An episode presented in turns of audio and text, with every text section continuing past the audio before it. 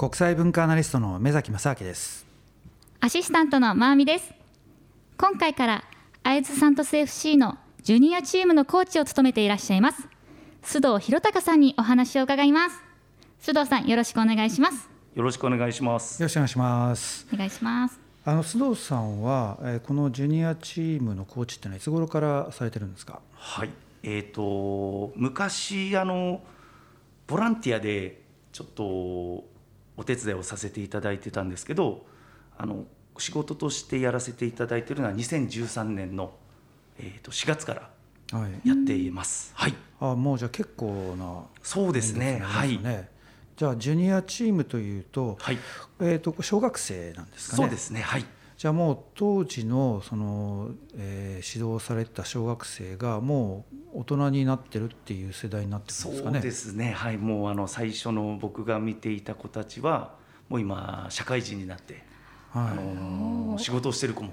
何人かいますね。はい。実際プロになった方とかもいるんですか？いや。まだ今チームからプロの選手は出ていなくて、はい、はい、今あとはそれを目指してあの大学とかで頑張っている選手もいれば、あとはもうあの競技ではなくちょっと楽しみながら社会人でサッカーやったりという選手が多いですかね。はい、はい。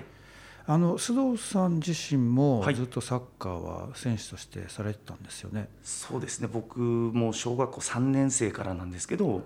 ずっとサッカーを続けていてまあ、一応あのプロに僕もなりたくて、はい、あの高校卒業してブラジルにまで行ってたんですけど、はい。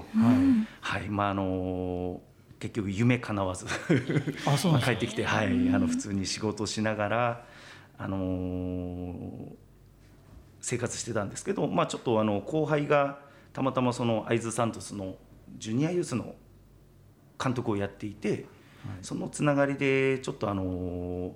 まあ、チームの代表ともお会いする機会があって、まあ、ちょっと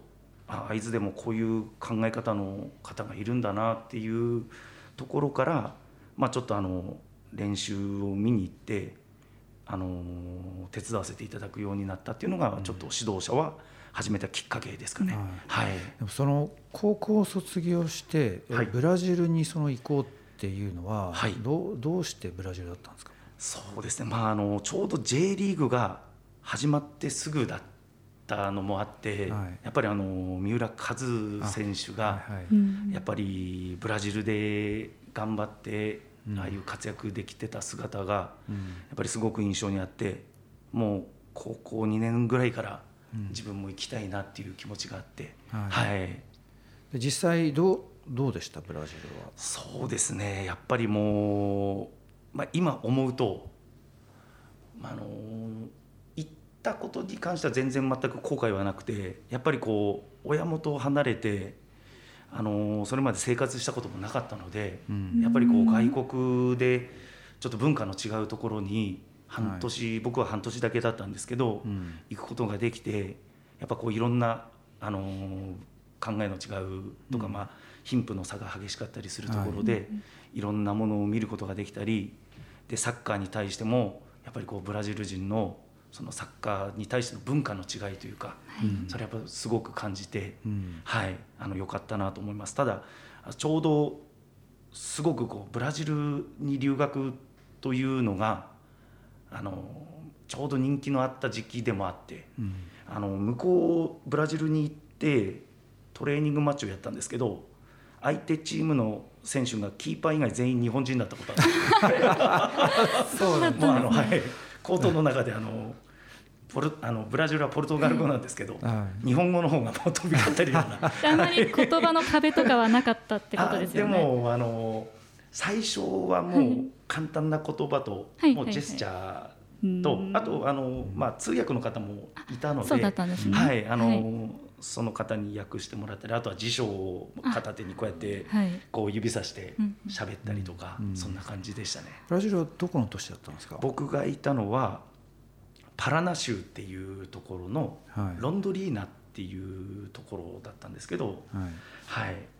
どの辺っていうと北の方ですかね？結構、まあ、どちらかというと海からは結構遠い方で、うん、あのどちらかというとパラグアイ寄りだっ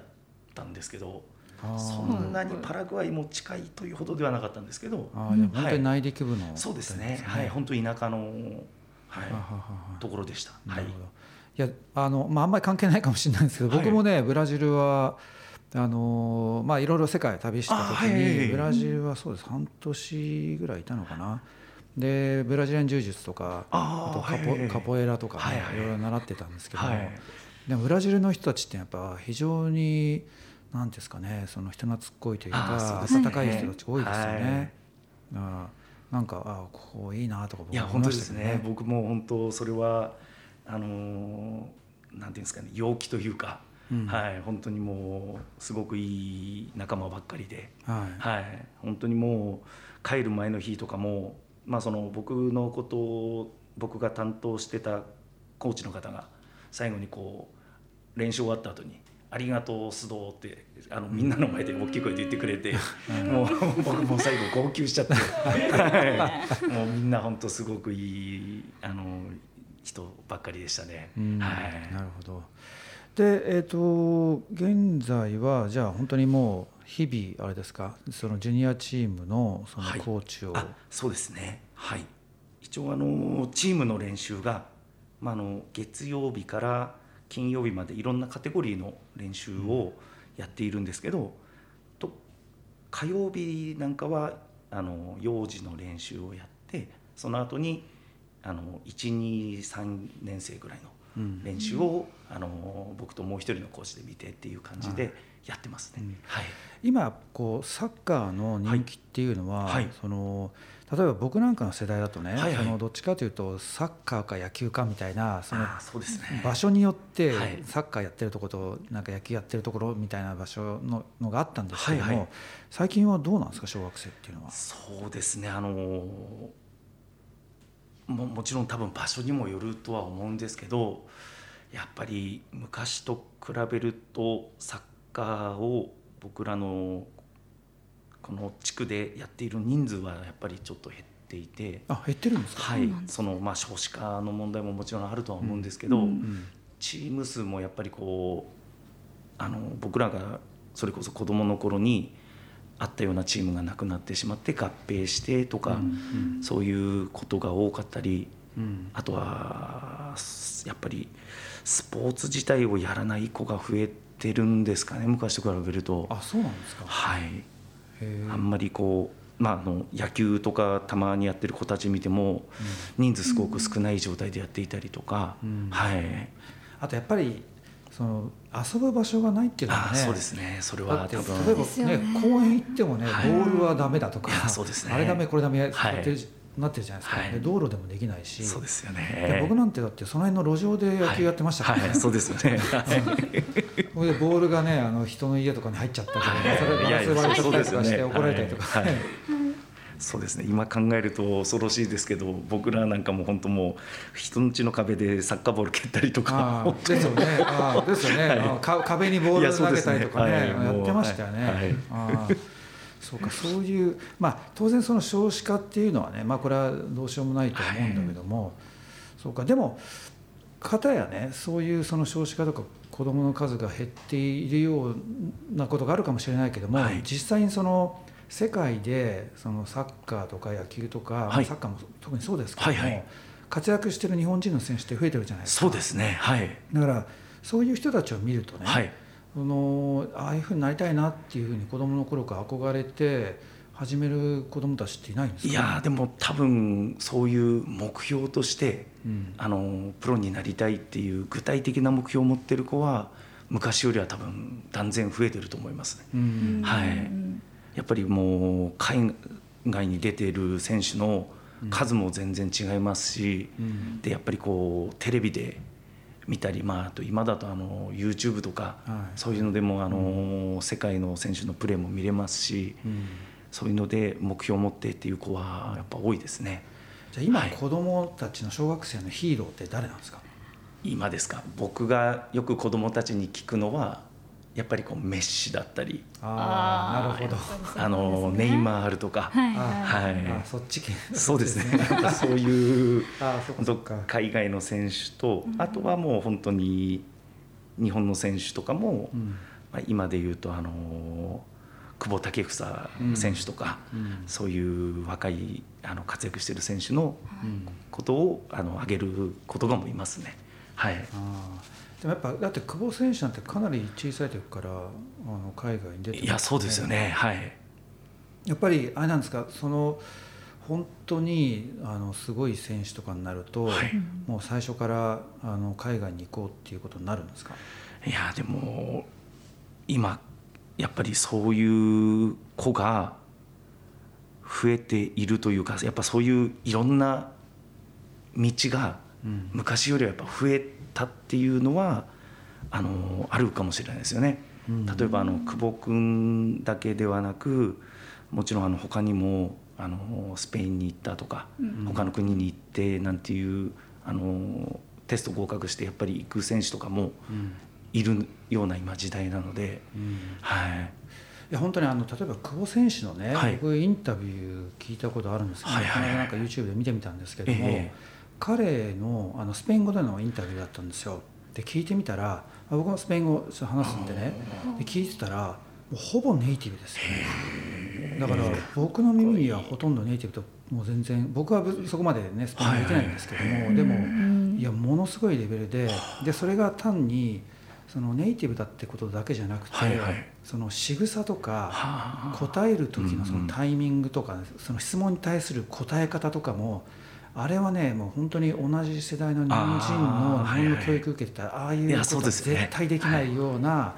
ものすごいしっかりとしたはい話し方してましたよね。本当ですね。だから結局そのどうなんですかね。例えば音楽なんかでもよく言われてるのが、はい。その技術とかは確かに日本と日本人とかでね、はい。あのすごく高い人とかもいるんだけども、はいはい。実際その感情表現とか、はい。そういう部分でそのなかなか日本の社会にいるとそのそこが育たないから,、はいはいだから特に本当にあの世界で活躍してる音楽家の人たちっていうのは、はい。やっぱりどうしてもその若いうちから海外に出て、ええええでその、まあ、海外でやってるからその後世界に通用するみたいなパターンって多い気がするんですけども、で、まあ、スポーツはねどうなのかなと思ったけどやっぱりはいあの久保選手の見てると、まあそうですよね。結局そこもね、はいなんか、うんまあ確かに日本もどんどん変わってきてるとは思そううんですけどそうですね。はい昔と比べるともうはい。でもやっぱりどうしてもなんかまだその昭和的なね、はい。その軍隊的な 方法論でやってると、今のその世界のトップみたいなものにはなんかいかないのかなまあそうですね。やっぱりそうですね。このこの前のちょうどオリンピックのサッカーなんか見てもやっぱりちょうどね日本対スペインでゲームやってもやっぱり結果はあの0-1延長で0-1でしたけどやっぱりもう内容を見ればやっぱもう差は歴然だなって思う。日本もやっぱりこう追いつけ追い越せっていう気持ちでうん。もちろんあの協会の方もみんな努力してるんでしょうけどうん。やっぱ世界もそれに負けじと変わっていっているんだなっていううんことを痛感させられるようなゲームでしたね。そこは何が違うんですかね？やっぱりあの僕たまたまちょうどオリンピック代表のコーチやってる方が僕が B 級ライセンスっていうあの指導者のライセンス取る時の恩師が一人ちょうどオリンピック代表のコーチをやっていて終わってちょっと経った後にあのまあそろそろで連絡してもいいかなと思って ちょっと連絡してみたんですけどどうしてもやっぱ僕もその日本とスペインのその違いっていうんですかちょっと日本がこういうところは多分警戒してたはずなのにそれでもそれをやられてしまっていた理由って何なんですかねなんて僕もちょっと聞きたくてはい。連絡してみたんですけどやっぱり本当にもう判断その判断を伴った技術の正確性の差。でそれに伴ってやっぱこう次の展開を予測してうん。他の選手がどのぐらいやっぱり動いていてうん。それが例えば2人目3人目っていうふうにどんどんその次の状況を予測して動いていくっていうもののやっぱり状況判断の差がやっぱすごく大きかったっては言ってましたね。なるほどね。だから、はい必ずしもそのフィジカルな部分で劣ってるとかそういう話じゃないってことそうですね。はい。うん、っていうことはやっぱりその戦術とかそういう部分をやっぱり非常に重要になってくるってことはい、ですかね。そうですね。はい、やっぱりこう小さい頃からもちろんその技術ももちろん大事なんですけど判断っていうのを伴った中でのうん技術そのあまあ相手がいる状況でうんという中での技術の向上というのがすごく大事なのかなっていうのは、まあ、改めてその試合を見て、うんであとその僕の恩師の方から聞いた話も参考にするとやっぱそれはもうもっともっとこだわってやっていかないといけないのかなっていうことはうんすごく感じましたね。そういうじゃあその世界のね今のその最先端のトップレベルのそれを見ることによって今のその小学生に対する練習方法ってやっぱ変わってくるんですか？いやそうですね。根本的なことで言うとやっぱりこう、まあ、子どもたちもできないことばかり要求してもどうしてもやっぱりこうストレスになってしまうので少しずつちょっと難易度を上げながらうん。ちょっと要求をしていったりあとは一応なんで今こういうことをやってるのかっていうことは説明をして、うん。今、まあ、あの子どもたちもやっぱりそのゲームを見ていったので。うん。やっぱりこういう差が大きいんだよっていう話をちょっと子どもたちにもしてうん。だだから今ここのことを、まあ、あのもちろんつまんない練習とかもあるんですけど、そういうのも、まあ、あの今これは誰のためにやってるのって言ったら「いや自分のためです」って言ってだから一生懸命とりあえずね頑張ってやってみようよって言ってやっているような状態ですね今は。うん。はいそれって要するにじゃあ本当に個々のプレイヤーがもう本当に瞬時にそのどれだけ正確に素早くそれもその空間的な大きなものをはい。把握してはい。でそれのまた時間的にもだいぶその先を予測してそのどれだけそれを正確にやるかっていうような話なんですかい、いね。やそうですね。本当にその今何が本当にチームにとって良い選択でうん。相手にとって何が嫌な選択なのかっていうことをうん。やっぱりねなかなかやっぱ小さいうちは難しいのでうん。例えば小学生だとあのー普通の試合が8人制なのでうん。あのー大人の試合と人数も違うので、まあ、そのゲームは8人でやるんですけどいきなりやっぱ8人制での判断というのは難しいのでうん。もうちょっと少数で少し判断のしやすい状況を作ったりとか、うん。まあ、あとはその中であのいろいろそのテーマをちょっとその曜日ごとに決めてうん。少し今日はこういうところに特化してとかそんな感じで今トレーニングはやっている状況ですね。はい。でもそのサッカーに向いてる子どもの傾向っていうのはあるんですか？そうですね。やっぱりこう僕らが提示したこういうことやってみてって言ってもそのそそのことしかやらないことうんああいるんですね。こういううんこういうこともやっていいんですかみたいなことを言ってこういろんなことをやろうとすることやっぱいろんな子がいてうん。やっぱその自分でやっぱ考えていろいろやる子はやっぱり伸びますね。ああはい。でもそれなんかサッカーに限らないいやそうですね。ですよね。はい。本当確かに。にはい。なるほど、ね、頭の回転なんですかね。理解力。そうなんですかね。っていうのもありますよね。はい。でも逆にあれですよね。それってねその小さい頃から、そのいい子にしなさいみたいな、はいはいはい親の言うことをよくちゃんと聞いちゃったはいはい先生の言うことを聞く人っていうのは、はい。逆にじゃあダメだってことですよね。いやーでもいや私言われてきた そうですねあの僕らあの今あの巡回指導ってあの幼稚園とかそういうところにも行ったりしてるんですけど、うん。あのサッカースクールをやると最後の試合とかやるときにサッカーって相手のボールって取っていいんだっけって言うと、ダメって最初やっぱり子供も言ったりするんですよ。でもサッカーはいいんだよって言って、うん。相手のボール取って、あのまあ、あの終わったらちゃんとあのありがとうってお互い言い合って、それはもうそこであのおしまいだよっていうような感じでうん。やったりはするんですけどやっぱりこうその真面目な子はやっぱすごいやっぱ真面目な子でっていうのはあのありますけどそれが全くダメというわけではなくて、うん。やっぱこうそういう人がやった方がいいポジションと。逆にこう自分でいろいろあの即興でいろんなアイデアを出せた方がうん。いいポジションを取っていろいろやっぱりこうサッカーも役割があったりするので、はい。まあ、やっぱこう一概になんか真面目だからダメとか。あの 不真面目って言うと変ですけど、はい、不真面目だからいいというわけではなくて、うん、まあ、それぞれなんかいろんな子どもの特徴があって、まあ、そのその年代によってやっぱチームの色とかも変わってくるので、はい、はい、だからそれが一つやっぱ面白いところではあるのかななんて思ってはいますね。はい、でもその小学生ぐらいの時から、はい、例えばいやこの子は絶対プロに行くんじゃないかなみたいなものってのある程度判断はついたりするんですか？いやそうですね、まあ、あの期待をしてあの僕ら結局ジュニアユースまでしかチームがないのでその後送り出すような選手はやっぱり何人かいるんですけど、うん、やっぱりこのどうしてもそのチームの状況でサッカーが合わなかったりとかどうしてもやっぱりサ、はいはい、コーチもあの人間なので、うん、その指導者によってどうしても評価が変わってしまって、うん、それでいい評価をもらえる子がいたり、うん、そうじゃなくなってしまう子がいたりということで、まあ、あのなかなかなんなんて言っていいんですかね。ちょっと、なんか難しいですね。そうするとその相性みたいな、はい、そうですね。でも、あのまああの子供たちによく話すのはまあいくらでもみんなチャンスはやっぱあって、例えばもう3年なんていうと1,000日以上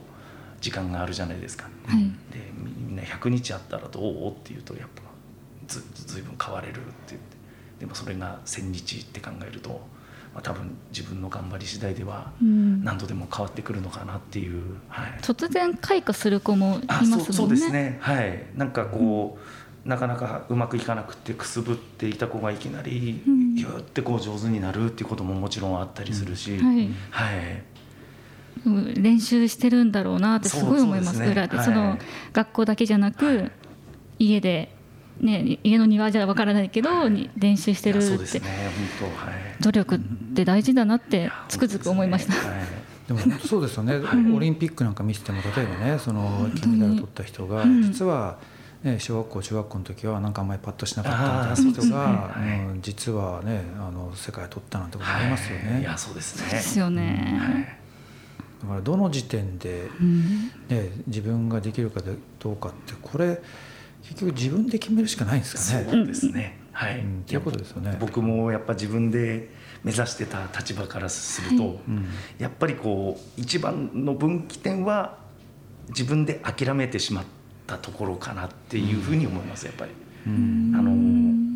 いや多分自分はもう無理なんだろうなってどこかで受け入れてしまったやっぱ自分がいて、うん、やっぱりこう僕のブラジルにいて1個上で同室だった先輩がいるんですけど、うん、日本ではプロになれなかったんですけどモンゴルとか、うん、あとは、まあ、マレーシアとかそういうところでプロになった方はいて、はい、もちろんやっぱり多分その方も諦めていたら、うん、あのそういう道には行けなかったと思いますし、はい、まあでもそこはねその確かに、えーと、諦めるっていう部分、まあ、諦めないのはね、うんうん、重要だっていうのはあるかもしれないんですけどもでもいろんなそのことが人生あるわけだから、はいはいね、どっかでそのある程度早めに見極めをつけて、はい、でより自分ができそうだと思うところに特化する、はいはい、そのなんですかその見極めっていうのは難しいですね。はい、ね。はい、いや、そのおっしゃる通りだと思います本当に。なのであの僕らもやっぱそれをやっぱ強く子どもたちには言えないですし、うん、本当何が本当に正解なのかというのはやっぱ今でもわからないかなというところですね。うん